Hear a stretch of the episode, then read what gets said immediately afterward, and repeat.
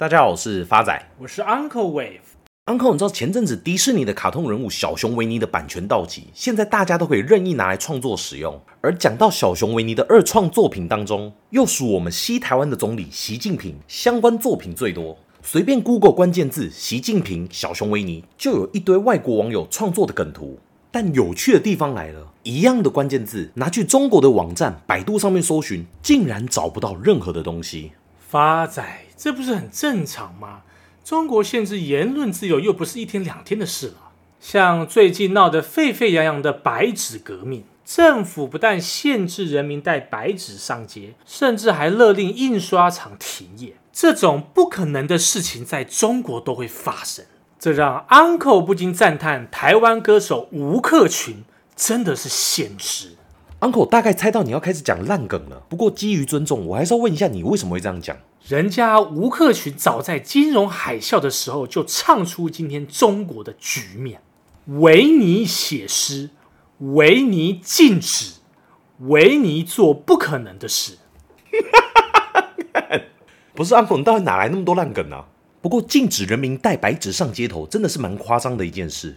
中国从十一月底以来发生抗议疫情清零的街头抗议事件，其参加人数之多、散播范围之广，令常年观察中国群体事件的专家都感到震惊，甚至有不少政府官员觉得这就是一场小型的六四事件。不过现在来讲，来形容这场骚动的名词是“白纸革命”。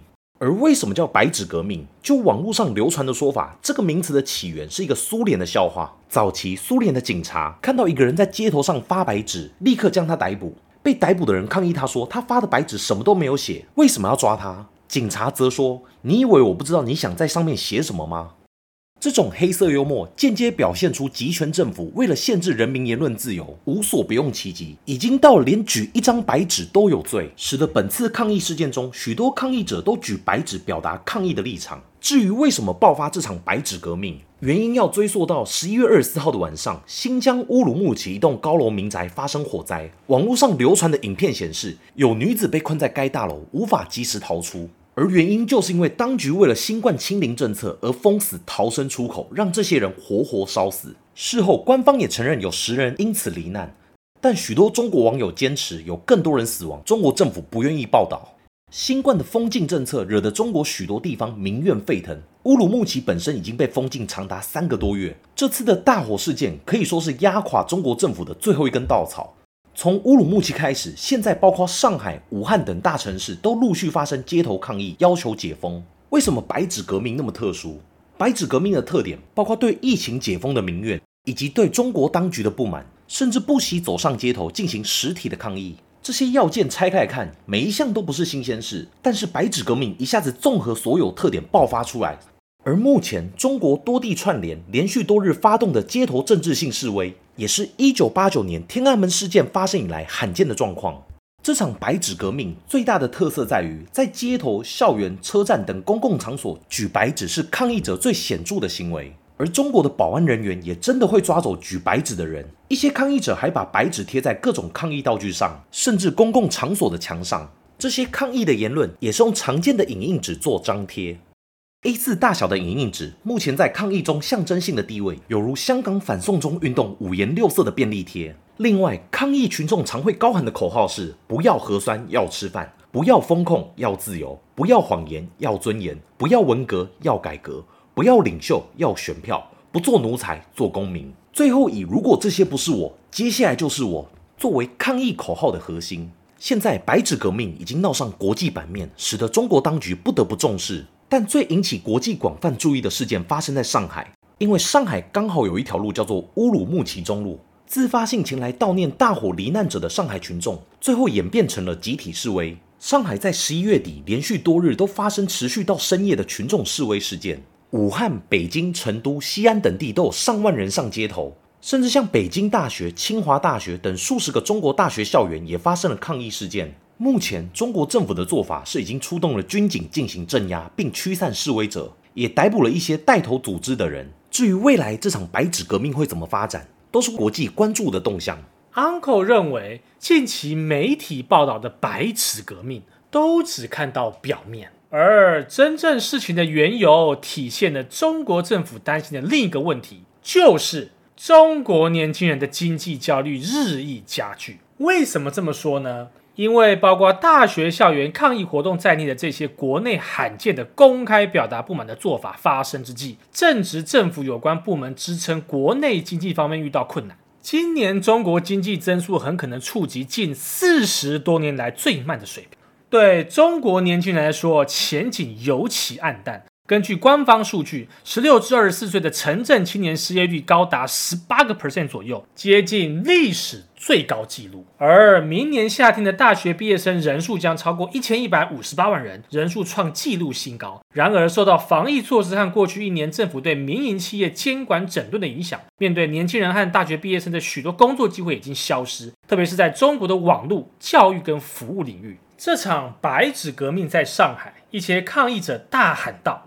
三年了，我们没有工作。在热门社交媒体平台上，有超过五万两千人加入了去年成立的名为“应届毕业生反焦虑小组”的支持性团体。这个团体的诉求主要是对就业市场的不满。美国西北大学经济学教授钱南云说：“当经济成长放缓，人们的钱变少了，前景也不那么光明时，他们就不太愿意忍受这些问题了。”这句话直接点破了这场白纸革命背后最重要的因素。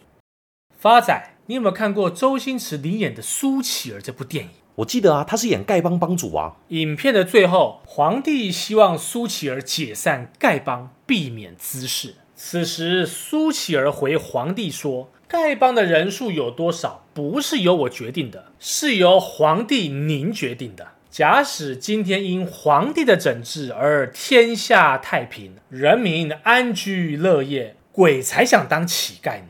如此简单的道理，目前中国的领导人却没有意识到。虽然在经济方面有怨言的年轻人一直是中共所关注的问题，像1989年，中共对天安门广场的抗议学生进行了血腥镇压，而经济学家们认为。当年通膨率高达十八个 percent 是这场动乱最主要的因素。从中国今年宣布封城以来，中国人民抗议的诉求不外乎四大类，分别是烂尾楼的交付、拖欠薪资、消费买卖诈欺以及新冠政策。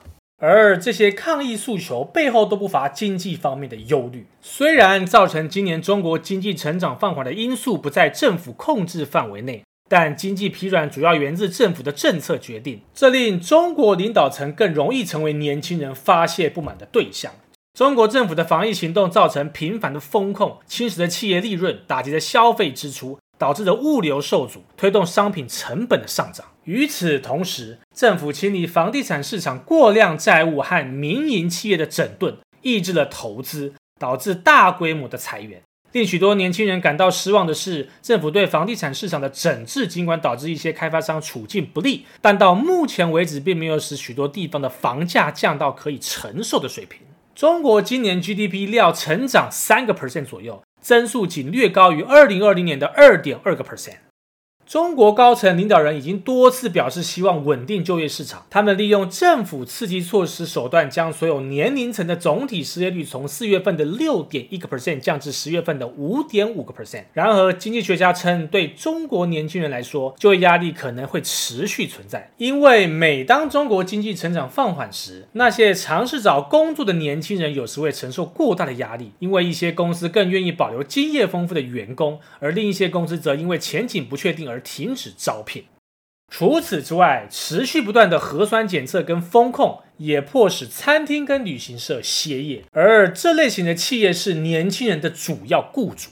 再者，严峻的环境会使许多年轻人避免进入就业市场。像今年来说，五百四十多万人报名参加明年的研究生入学考试，这个数字创下了历史新高，几乎是二零一九年两百九十万考生人数的两倍。目前参加示威活动的年轻人都普遍认为，今年是找工作最难的一年。目前，中国十六至二十四岁年龄阶段人口失业率为十八个 percent。一方面，这很大程度上是因为新冠疫情的防疫措施所致；另一方面，这也是中国政策的关系。与此同时，从中国农村迁移到城市找工作的农民工正迅速老化，人数看起来几乎见顶。而中国经济近年来更依赖制造业和出口，农民工是中国制造业帝国的骨干。这种新的人口结构将以几十年所未有的方式对制造商和政府构成挑战，这也是未来中国政府的隐忧。